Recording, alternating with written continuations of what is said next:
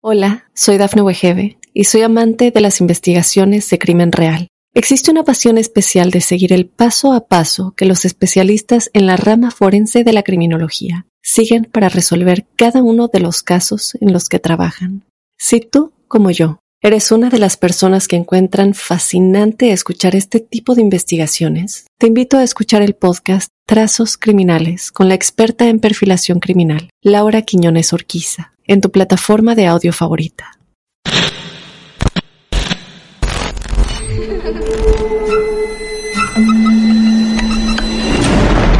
Los seres vacíos nos observan.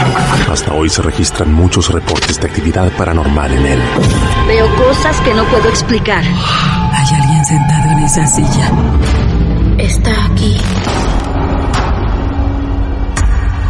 Misterio está fundamentado en el silencio. Pero ya es hora de hablarlo entre todos. Esto es... Hay alguien en la casa. Martes de Misterio. Es divertido asustarse a veces, ¿no?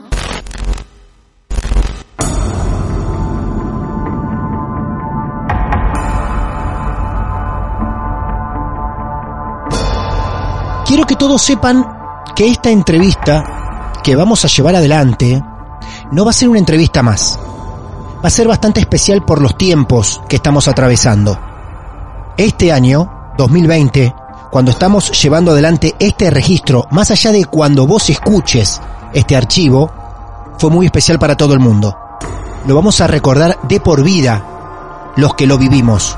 2020, un año pandémico, tremendo, el año del COVID, un año que nos ha afectado en diferentes escalas, pero seguramente nos cambió gran parte de nuestra vida.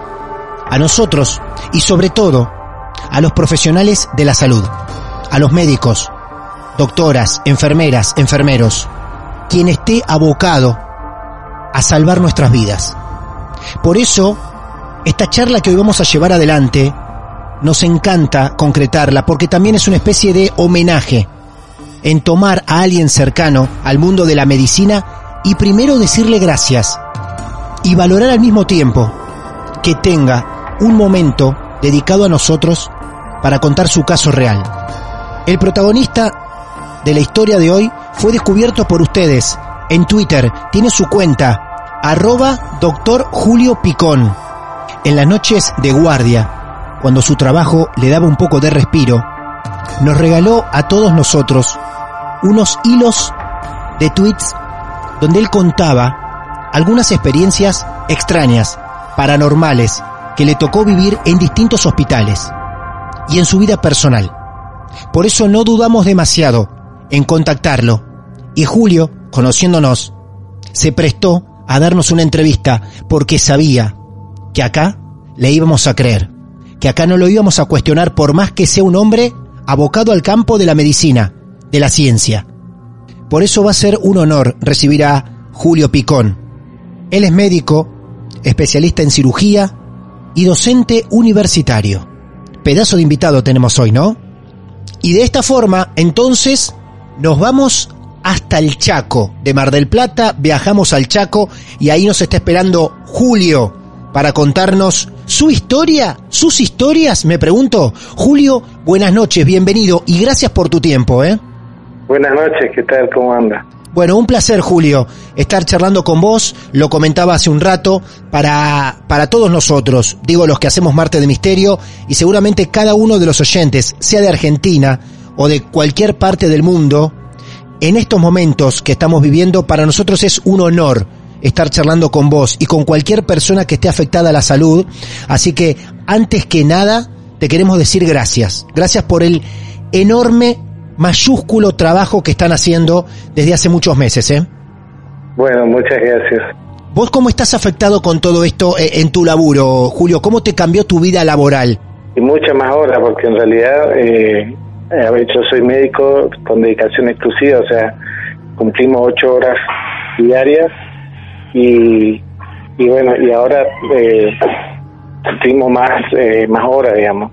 Ajá. Eh, estoy más asignado a guardias, eh, no solamente en el hospital Perrando, sino Sí. también en otros hospitales, digamos. Ajá. Eh, y bueno, hay que cubrir, digamos, porque hay personas que, que son de riesgo y no van al hospital. Entonces, el recurso humano ya era escaso y ahora se nota más. Claro, total. O sea, no importa la, la especialidad, por más que vos seas cirujano, están cubriendo otros huecos. Sí, sí, es más, eh, en la unidad, en el hospital modular, por ejemplo, que acá en Resistencia hay uno, Sí. que son todos pacientes COVID, ahí estamos médicos de diversas especialidades, digamos. ¿Vos fuiste afectado por el virus del COVID o la verdad que venís zafando? Y la verdad que vengo zafando. Mirá vos. pero vengo zafando. Claro. Eh, ya en el plantel donde yo trabajo, todos tuvieron menos yo. Uy, Julio, por favor. Ustedes, es que ustedes están en primera línea. y sí, Ustedes en el campo de batalla, si esto lo tendríamos que comparar con una guerra, lastimosamente, están en la primera línea de todas. Tal cual. sí, sí. Tal cual. Bueno, Julio, vamos a, a esta excusa también que nos lleva. Expliqué cómo es que llegamos a, a vos. Es magnífico lo que hiciste en Twitter, cómo entretuviste a la gente. O sea, no solamente le dedicas horas de, de profesión a la gente, sino que encima en tus ratos libres las entretenés con tus relatos y tu forma de contar estas historias que nosotros decimos esotéricas. Yo, Julio, la verdad que tengo ganas de escucharte. No sé cuántas historias querés contarnos a nosotros de varias que propusiste a través de la red social de Twitter, pero hacia donde nos lleves, nosotros encantados. Bueno, en realidad eh, yo hice el, hilo del Twitter básicamente porque estaba de guardia ese día. Ajá. Y hablando con el personal de enfermería, bueno, hablábamos de esto de Halloween, de, de los muertos. Y, y ahí salió alguien que dice, bueno, nosotros también tenemos nuestros propios fantasmas, dice. Claro. Y bueno, y, y ahí nace eh, escribir eh, relatos de hechos que sucedieron y que me pasaron y que la experimenté y que todo el mundo eh, sabe que ocurre, digamos, o sea, el hospital, eh, particularmente un ambiente muy particular, cargado, Claro. con dolor, con, con desesperanza, con tristezas, o sea, el hospital es un lugar al que la gente habitualmente no quiere ir y, y va por obligación. Total. Y suceden cosas, y esas cosas evidentemente generan, yo no, no, no sé explicar qué sería, pero generan una energía que, que después se, se persigue. A mí me cuesta mucho, a mí me generó inclusive mucho conflicto emocional eh, personal porque hasta me dio vergüenza después la digamos el impacto que tuvo la viralización que tuvo el tweet claro. porque más siendo médico y considerando de que el médico es un ser racional y Sí. que el, el método científico es así taxativo eh, estricto y bueno y, pero la verdad tengo que reconocer que hay cosas que es, todos decimos igual en medicina uno más uno no siempre es dos Mirá qué fantástico lo que estás diciendo, porque nosotros cuando decimos que esto lo llamamos un mundo esotérico, eh, decimos porque simplemente son cosas que la ciencia no puede explicar. Quiero decirte, Julio, que te está sumando en Marte de Misterio a otros testimonios que ya hemos tenido para que no te encuentres, digamos, como tan fuera de este mundo cuando tengas que contar ahora tus historias. Ya hemos pasado por médicos dando testimonios acá mismo, en el Hospital Intersonal de Mar del Plata o médicos de la clínica 25 de mayo donde una monja una noche con una niña hizo milagro, por ejemplo. Así que todo lo que venga de tu parte, de tus hospitales o clínicas, será súper bienvenido a este club que digo de amigos de los que les gusta creer. Bueno, hay un evento que es de un chico de nueve años que ingresa muerto, electrocutado, o sea, es traído por el personal policial Ajá. un paro cardiorrespiratorio, con paro cardiorrespiratorio. Obviamente igual se hacen las maniobras de Sí. reanimación, pero evidentemente eh, no, no, salió y el, el chico falleció. Pobrecito. ¿Vos Eh, estabas, eso que ocurre una noche en un hospital en Una particular? noche. Sí, sí, una noche en un hospital de Barranqueras, Vos estabas de guardia esa noche. de guardia, sí. Ajá. Cuando llega, esto lo pregunto para que alguien conozca un poco el procedimiento, ¿no?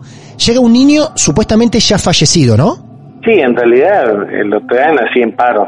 Entonces uno tiene que hacer toda la maniobra. Eso te quería preguntar. Ustedes igual hacen, eh, llevan adelante un par de maniobras para reanimación.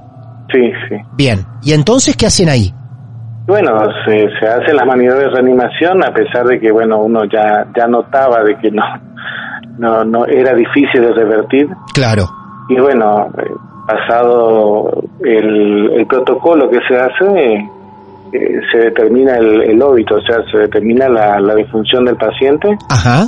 Y bueno, es lo que se hace, como es una mu- muerte traumática, tiene que intervenir el, el personal policial y seguramente tendrían que hacerse probablemente autopsias y, y un certificado de función que no es el mismo que el de una persona que muere de Claro. muerte natural o por una enfermedad.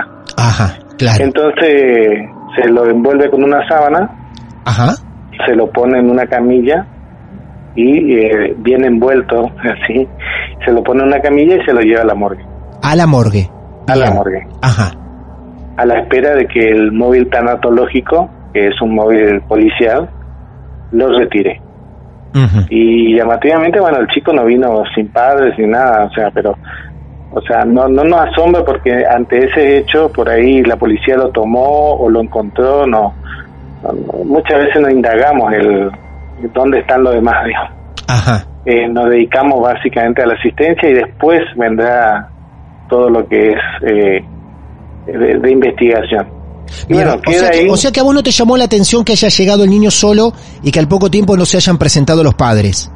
Claro, porque uno Bien. supone que están en la comisaría o Claro. que estuvieron, ¿entiendes?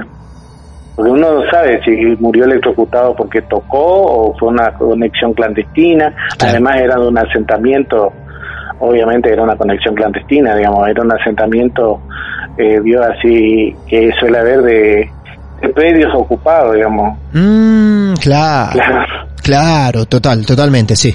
Entonces no, no, no tienen la conexión eléctrica eh, reglamentaria, por decirlo así. Claro, claro. Entonces, bueno, eh, el chico se lo envuelve, se lo lleva a la, a la, a la morgue y bueno, nosotros volvemos a nuestras actividades habituales. Y estábamos, básicamente, no eh, era tranquilo porque era bastante entrada la noche y, nos que estábamos tomando mate, hablando, algunos estaban revisando su celular y de golpe escuchamos, eh, escuchamos así un alarido desgarrador, pero así eso que, que te asusta directamente porque es así como como de terrible dolor y, y grito que uno no sabe qué pasó digamos. y lo primero que atinamos a pensar es que bueno que algún familiar haya ingresado por, por, por otro lugar al hospital y que, que haya llegado a la morgue y se haya encontrado con, con la escena del chico Claro. Eh, O es sea, lo más lógico ¿cuántas personas estaban con vos, Julio? y estábamos en total habíamos sido cuatro personas Cuatro personas. Los cuatro al mismo tiempo se sorprenden porque escuchan claramente un No, los alarido. cuatro. Los cuatro escuchamos y los cuatro Claro. salimos corriendo al unísono porque Claro, no había dudas, no había dudas, que algo pasaba, claro. Salimos corriendo no porque nos asustemos, sino porque pensamos que era un familiar, o sea, Claro, vamos a, a contener, digamos. claro, total.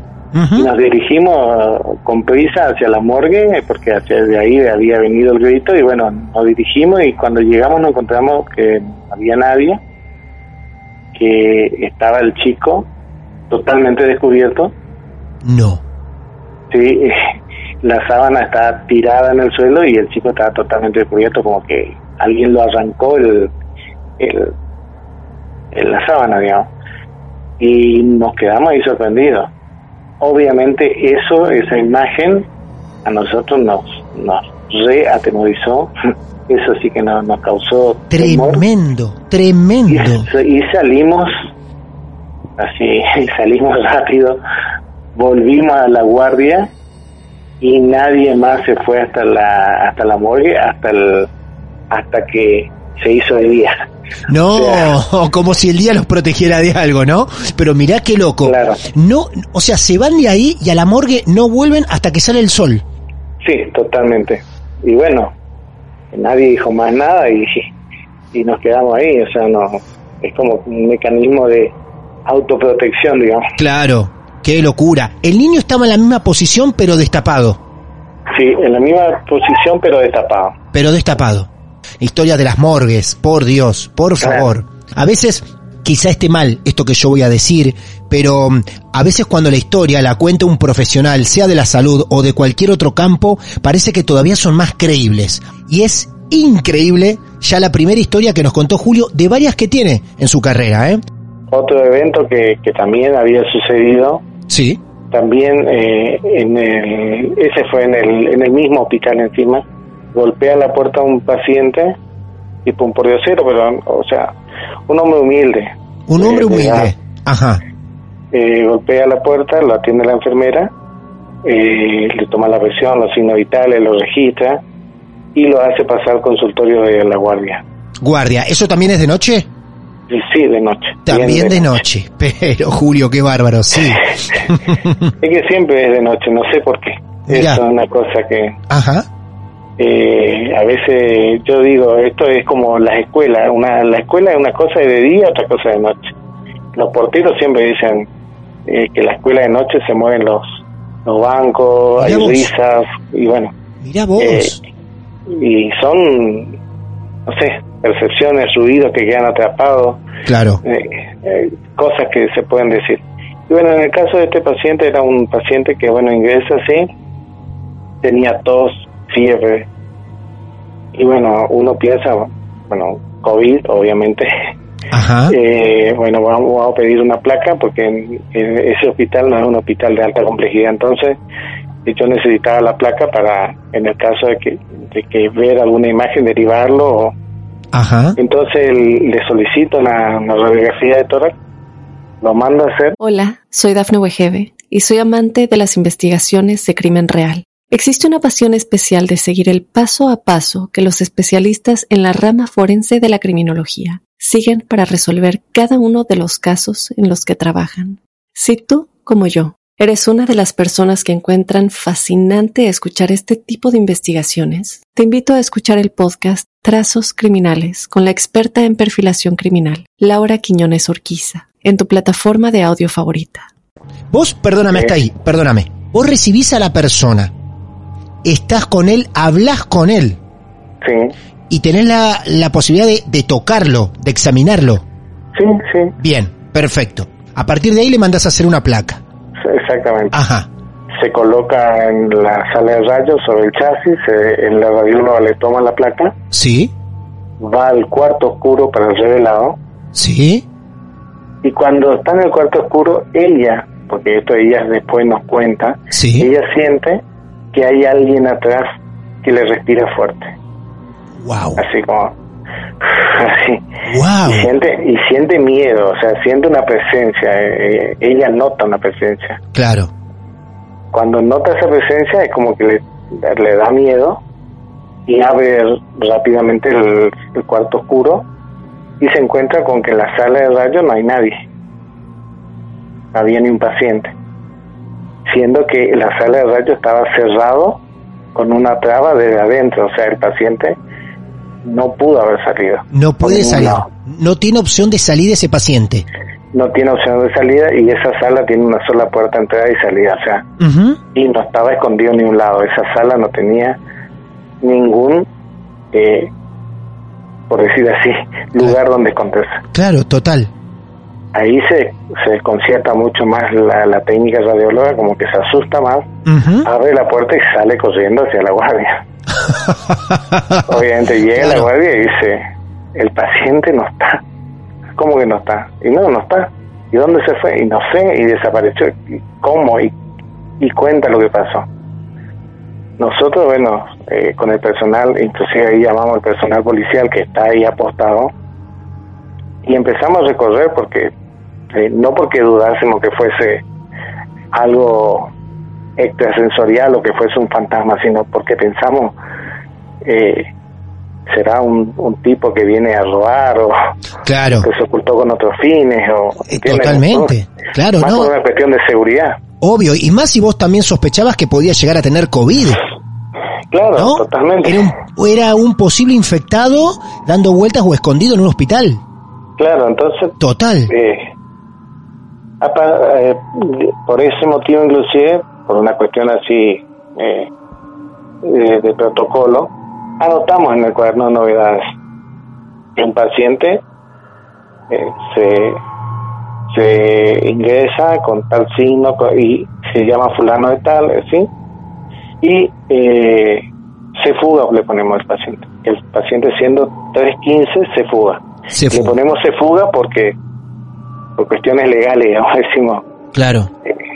Que no sea que algo pase, que algo falte y entonces y bueno y al otro día porque el hospital tiene cámara de seguridad eh, pero nosotros no podemos visualizar eso Ah. al otro día el personal encargado eh, se notifica del, del hecho y todo pensando en bueno alguien entró a a chorear digan Claro. alguien entró a, a robar o alguien eh, llevó algo o qué sé yo entonces eh, se coteja la hora y la cámara de seguridad y en la cámara de seguridad no se ve absolutamente nada o sea las imágenes son muestran al personal interactuando con la nada No. o sea abriendo la puerta No, no puede ser lo que me estás contando. Eh. Ven a la- al personal, a los que estuvieron con vos, interactuando con nada. Sí, o sea, abro la puerta, hago como que pasen, cierre la puerta. Y Es increíble. se O ve, sea, por ejemplo, sí, sí, sí, sí. la, la técnica de rayo que se ve corriendo por el pasillo y, y así. Y nos quedamos ahí, ¿qué pasó acá? Y el personal, o sea, el, el personal de seguridad que miraba la cinta decía, tampoco entendía, decía, era como que él no veía nada raro, porque decía, sí, veo que ustedes abren la puerta, como que él, vos estás hablando con alguien acá. Claro. Claro. pero nosotros que, que sí estábamos ahí, eh, nosotros decíamos, nosotros estuvimos con alguien. El momento que la cámara muestra cómo vos te movés, abrís una puerta, coincide exactamente con el momento en que vos hacías eso, pero en compañía de una persona. Claro, Qué fantástico. ¿Esa hubo una placa? ¿La placa esa que sacaron pasó algo con esa placa? velada, Velada la placa, velada, como que sacó a la nada, a la nada misma. sí. Vos Como que no existió nada, digamos, como que fue una Sí. alucinación colectiva, por decir así. de todos, claro. Claro, de todo. Vos a la persona cuando la controlaste, ¿la tocaste? ¿Tocaste materia, digamos? ¿Llegaste a tocarlo? O sea, yo toqué, la enfermera le tomó los, los signos vitales, ¿entiendes? Claro, Le toma la presión, eso se tiene que tocar. claro. Lo que pasa es que eh, eso, esos, esos eventos no se registraron porque no hay no había cámaras dentro de la sala de enfermería. La cámara estaba solamente en la sala de espera, en los pasillos y bueno, pero igual se ve que nosotros salimos, que como que hacemos ademanes. Eh, Lo debo haber visto fácil, no sé, 10, 15, 20 veces en diferentes películas. La cámara siendo testigo de personas hablando a la nada misma. Es Claro. impresionante. Es impresionante, Julio. Para gente que mira así la, la cámara es como que no se ve nada raro porque Por supuesto. ¿entiendes? pero para los que vivenciamos es algo muy raro. Muy raro. Tal Y cual. bueno, después no, no, no, nosotros, bueno, porque cada uno sigue su actividad asistencial.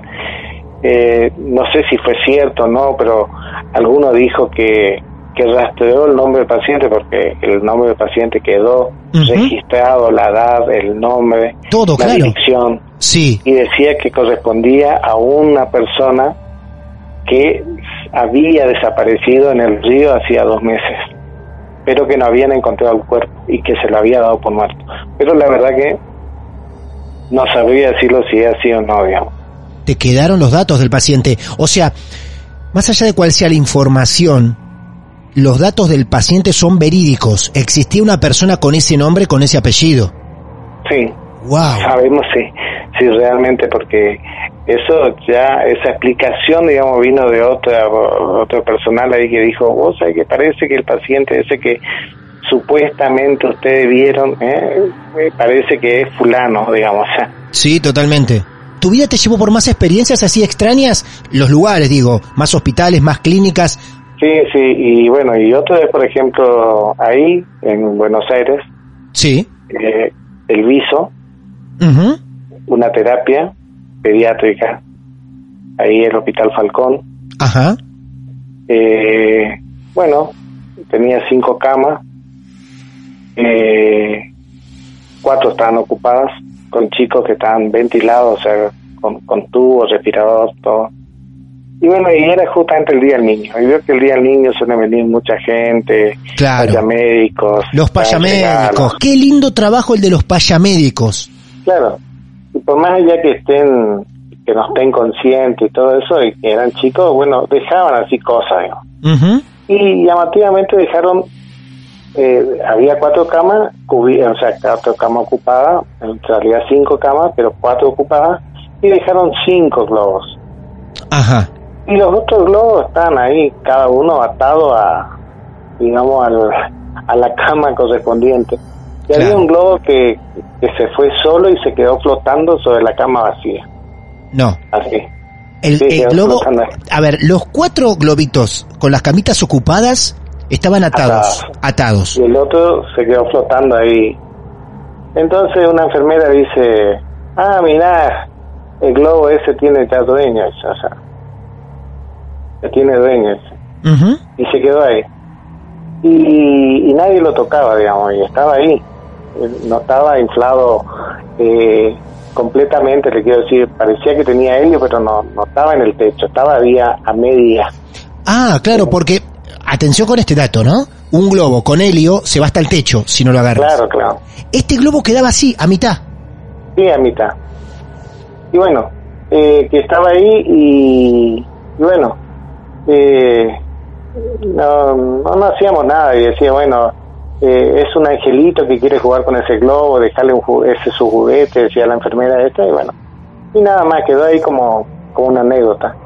Luego viene la supervisora de enfermería y dice así, bueno, me hacen volar todos los globos porque y este globo también porque se va a ocupar esta cama seguramente y no pueden estar los globos acá en la terapia. Y bueno, los otros globos se los desata y se los lleva. Ajá. Y cuando la enfermera va para atrapar el, el globo, este, la enfermera de turno, este globo de golpe, no sé, así tipo un viento, no sé qué, asciende y se queda atrapado allá en el, en el, en el techo. Sube de golpe el Como- techo, Sube y se queda allá en el techo, en una esquina. como para que no lo puedan agarrar. Claro, y no lo podíamos agarrar, Claro. obviamente. Entonces, Qué se magnífico. le llama se le llama al personal de maestranza, digamos, para que lo baje. Y viene un hombre, viene así con un escurridor, creo que era, o algo así, y lo, la, lo, lo atrapa el globo así, lo aprieta con la, la pared y, y lo va descendiendo lentamente. Y de golpe el, el globo explota, pero hizo un estruendo, pero como si fuese un petardo, así, Wow. esos, esos rompeportones terribles, así Sí. y simultáneamente todas las alarmas de la bomba de difusión y de los respiradores empezaban a sonar así pip, pip, pip, terriblemente, o sea, todo al unísono. Y nos quedamos todos ahí mirando. Muchas veces si uno quiere encontrarle una explicación lógica, uno dice, quizás el estruendo Ajá. eh, hizo que los eh, las alarmas se disparen, a pesar de que no es así, digamos, pero Claro, no tendría, no tendrían por qué dispararse las alarmas por un ruido de esos Claro, aparatos. no. Claro, no, no es por un ruido. Claro. ¿entiendes? Pero bueno, se dispararon y, y justamente eh, otro personal dice, viste, el bebé se enojó, El bebé se se, enojó. se enojó porque le quisieron quitar su juguete. Y desde entonces, por ejemplo, en esa, en ese, en la terapia, por ejemplo, porque después de Navidad llevaron otra vez globos y qué sé yo, Sí. eh, dejamos que los globos se desinflen solos. Porque- Mira vos. Qué Que se hermoso. desinflen todo porque Claro. porque decíamos como que alguien se apropiaba de eso, digamos, de ese juguete. Entonces era como que, y bueno, era una, por decir así, una, una conducta por ahí que, que tomaban. Claro, qué, qué loco, ¿eh? O sea, las enfermeras ya tenían así como un paciente distinto. Ya sabían que había como un paciente distinto. Incluso por eso lo asociaban con el globo y no se sorprendieron por la actividad que tuvo el globo de quedarse flotando al principio, de subirse hasta el techo después cuando lo quisieron sacar. Sí, Claro. eh, esto, a ver, eh, comentando así con otro personal de salud, todos, siempre, Siempre. existen eventos que no tienen explicación. Claro. Eso es así. Y eventos que pueden parecer hasta oscuros, que decir. Ujú. Esto es como, hay un dicho que dice, el cirujano que no tiene complicaciones vive dos eventu- event- eventualidades, Claro, o miente o no opera, digamos, ¿entiendes?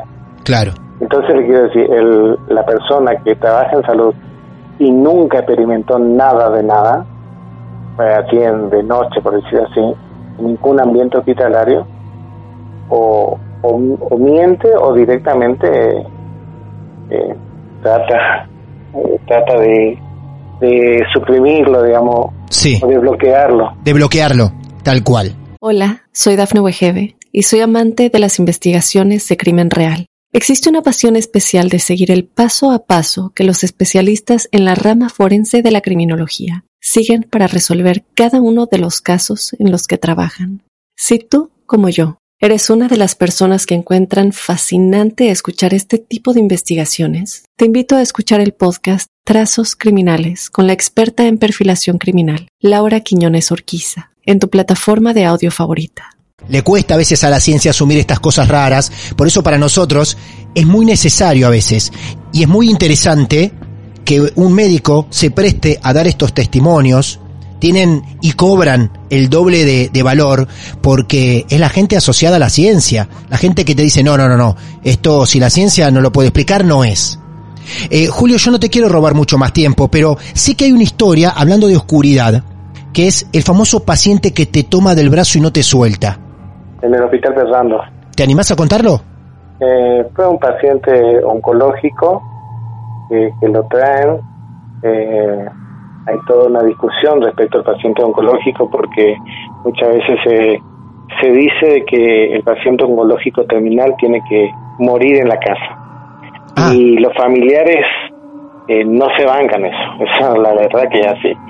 Eh, siempre, siempre lo traen al hospital porque la verdad que yo los entiendo muchas veces hay todo un tema de discusión en los comités de oncología, en los comités de cuidados paliativos, porque muchas veces dicen, no, el paciente va a estar mejor muriendo en la casa. Y a veces esa muerte en la casa quizás es bueno para el paciente, pero el entorno lo sufre terriblemente. Claro, le, le queda ese Sí. recuerdo para siempre, totalmente. Sí, no, no, y, y entonces eh, buscan la solución fácil que es llevarlo al hospital. Y trajeron así un paciente eh, de 20 años más o menos que re eh, consumido total, flaco, eh, eh, eh, bien histérico, o sea, la, la tez amarillenta, Ajá, que terminal, digamos. Y entonces el paciente le faltaba el aire, eh, se notaba que, que, que su estado oncológico era muy avanzado. Y el paciente, bueno, yo lo recibo y, y me dice, doctor, tengo miedo, no quiero morir. Y, y yo le, le digo, no, está bien, eh, tra- tranquilo, vas a estar bien. Eh, uno sabe que, que le miente, digamos, pero sí, uno no, no sabe a veces como qué cosas decir. Entonces le digo, Total. no, tranquilo, va a estar bien. Y, y él me toma de la mano, o sea, me- toma del antebrazo, me toma así, me toma con fuerza. Y yo, yo trato de, de disimular, trato de, de aceptar ese, esa, esa agarrada, por decir así, porque sé que es eh, lo último que, que está haciendo, digamos. Y, y a pesar de que me, me incomodaba, trataba de no demostrarlo, digamos, porque porque es un paciente que, que está en lo último. que está en lo último. Él tenía, él tenía miedo de morirse y, y te agarraba del antebrazo con fuerza, Claro. como diciendo, no me quiero morir, ayúdame. Claro, Ujú. y pues sí, como que me, me arañaba, digamos. Te arañaba. Y claro, y, y bueno, yo le llamo al terapista y le digo, escúchame, eh, está con una insuficiencia respiratoria, es un seminoma metastásico, le explico todo el cuadro clínico. Y me dice, sí, pero el paciente está agónico, me dice así fríamente. Claro. No, no, no podemos hacer nada, está agónico, me dice. Y el paciente me, me miraba, realmente, no, no sé si escuchó o no lo que dijo el terapista, pero me miraba y, y me miraba y me decía, no me dejes solo y Mm. no, yo estoy acá, no, no me voy a ir. Y, y como que cada vez me apretaba más, digamos, y, Mirá vos. y cada vez que me apretaba más, como me miraba y, y una sensación fea, porque el paciente se está muriendo y en tu, en tu cara, y bueno, y uno ve cómo se va apagando eso. Wow. Y se, se fue así, eh, espaciando su respiración. Uno ve que tiene una respiración estertorosa. eh, y de golpe, obviamente, se establece el paro y falleció. Ahí mismo en el lugar. Falleció sí sobre la camilla. Y cuando fallece sobre la camilla, bueno, yo me doy cuenta que el paciente quedó ahí prendido en mi, en mi antebrazo, que yo no me pude separar. Eh, entonces, eh, uno dice, bueno, el paciente ya falleció, se va a relajar y te va a soltar. Y no, no, no se relajó ni me soltó. Wow. Eh, con la ayuda de un enfermero, bueno, le, le abrió los dedos y bueno, y ahí saqué mi, mi, mi antebrazo. Vos no te, o sea, vos moviendo el brazo no te podías soltar. Le tuvieron que abrir No, los dedos para no. poder sacar el antebrazo. Claro. Y miro mi brazo y bueno, tenía marcadas las uñas, así, bien marcadas, con, con el eritema de la presión, digamos, o sea, Sí. parte roja, por decir así. Y bueno, pasó eso. Eh, me voy, eh, ha- hago el certificado de función, todo, bueno, he trasladado a la morgue, eh, lo llevan los familiares seguramente, todo, y pasa así un rato y bueno, con el transcurso de la hora sigue la guardia, yo me voy, me recuesto un rato. Cuando me recuesto es como que me, me duermo, estoy durmiendo y cuando estoy durmiendo siento como que alguien me, me apretaba en el mismo lugar y no solamente como que me apretaba, sino como que me ardía, digamos, como que la sensación así de un calor muy inusual. No era frío, era calor, digamos. Y como que me apretaba y como que me dolía y yo abro los ojos y siento esas, esa presión y obviamente es el, el dormitorio médico es oscuro, o sea, lo único que atino es a manotear mi celular para, para iluminarme con, con la pantalla, digamos, con la otra mano. Entonces manoteo el celular y cuando activo la pantalla se ilumina todo y la presión desaparece así súbitamente y bueno, no hay nada. Y prendo las luces y bueno, y veo que eh, las lesiones como que se habían hecho de vuelta, por decir así, como que me habían apretado de vuelta, como que se habían intensificado. Yo cuando uno eh, la aprieta con las uñas, Sí, sí, claro. uno lo deja, lo deja apretar, el, el tejido va recuperando nuevamente su su dinámica y luego esos es- esas cicatrices que no son cicatrices pero se van reconstituyendo si uno lo vuelve a hacer digamos se, se hacen de vuelta Total. Y más, y- y más vos conociendo, Julio, eh, heridas. Para vos eran claramente heridas hechas hacía segundos, milésimas. sí, es como que me lo hicieron de vuelta Claro. Yo me quedé ahí me, y bueno y, ya no me dormí más obviamente ya Claro. ya me quedé Claro. ya me preparó un café, ya me quedé eh, ahí en la guardia nomás, en el, en el estar médico mirando, eso. Y bueno, eh, inclusive eh, me pasé un poco de, de alcohol en, en el antebrazo, pero Mirá vos. con decirle que me, que me picaba el alcohol. Te tuviste que curar una herida eh, producida por quién sabe qué cosa. Qué bárbaro. Cuando mm, pasan una cosa así, tan personal esta, tuya, ¿la comentás con los colegas o preferís no hacerlo? Y mire, eh, muchas veces, a ver, a veces sí lo comentamos y a veces no. Claro. a veces, qué sé yo, y muy me alejo, hace una semana atrás estaba yo de guardia y escuchamos, por ejemplo, un sonido así eh, en, un, en un hospital que no había paciente internado. ¿Por qué? Porque no, ¿Por qué no había paciente internado? Porque estaban refaccionando eh, determinada área para por el tema de esto de COVID, vio Sí. que tienen que reestructurar todo. Sí. Entonces sabemos que en ese lugar no había paciente internado. Sí. Y escuchamos, enfermera, enfermera, así a los gritos. No. Y nosotros eh, nos miramos, le miro yo a la enfermera y digo, ¿vos escuchaste eso? Sí, pero prefiero no, eh, eh, prefiero hacerme como que no me dice. Claro. Y después no escuchamos más nada, o sea, no pasó más nada, o sea, no sabemos si, si fue realmente un, un llamado, si fue otro sonido que lo confundimos, pero eh, es como decir por eso, ahí en, en estas cuestiones eh, suelen ser rutinarias, eh, hay, hay veces que eh, los seres humanos muchas veces tenemos esa parte escéptica, de decir, no, yo Sí. Tengo más miedo de los vivos que de los muertos. Claro. Pero vos le decís eso al- a, a la persona esta escéptica o, o que no cree este tipo de percepciones y vos le decís, bueno, eh, te doy mil pesos y andate al cementerio de noche y te dicen, no, ni loco. O sea, Yo te ¿qué digo algo, de verdad te digo, yo no sé si le tengo un poco más de preocupación, si querés, a una morgue que a un cementerio. ¿Viste? Sí. Sobre todo por lo que contaste en el primer caso, del niño recién llegado, ¿viste? Es como que todo todavía... Cuando llega una vez al cementerio es como que a lo mejor pasaron demasiadas horas. Yo le temo un poco más a, a la morgue. Sí, Sí, Ah, yo sé. Eso es una cosa. los- y los hospitales tienen esa, esas cosas, digamos así. Claro. Podríamos llamar paranormales. Sí, No solamente los hospitales, muchos edificios. En realidad, eh, algunos hablan, por ejemplo, de cárceles también, es terrible. Las cárceles, inclusive las cárceles abandonadas o los hospitales abandonados, inclusive. inclusive. Acá hay, acá hay un hospital, el, el viejo hospital pediátrico, porque el, el hospital pediátrico se hizo un nuevo edificio y se trasladó, digamos. Sí, Entonces, donde era el hospital pediátrico, quedó abandonado, absolutamente abandonado. Para evitar que la gente se meta, robe o usurpe, etcétera, obviamente se puso una vigilancia policial. sí.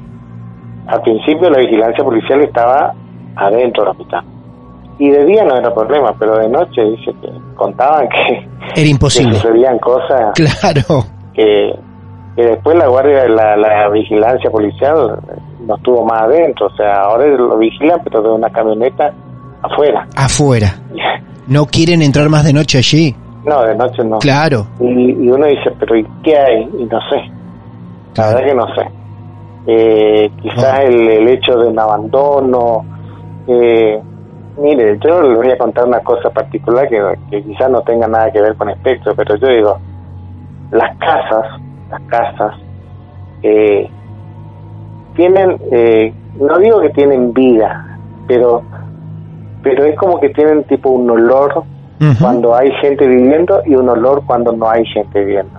Cuando yo salgo de vacaciones, por ejemplo, una vez me fui y estuve como un mes fuera, cuando volví era una cosa que uno entraba en la casa y uno sentía como que llegué a una casa abandonada, bueno, Mm, el olor, digamos. Claro.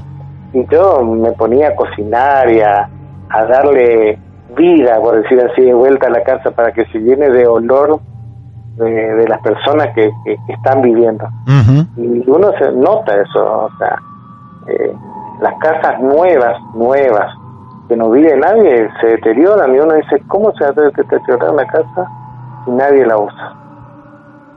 Y, y se van deteriorando, es como que la existencia del ser humano le llena de una energía y la no existencia la, no, no le llena de la misma energía.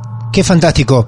Julio, la verdad que yo tendría que decirte gracias tantas veces por un montón de cosas, como lo dije al principio de la charla, por el tiempo que nos dedicaste, sabiendo en la situación en la que estás sometido prácticamente con tu profesión y tus tiempos, en compartir esto que nos hace muy bien que alguien que es parte de la ciencia y la medicina venga también para, para nuestros lados y nos cuenten cosas increíbles que también les pasan a ustedes.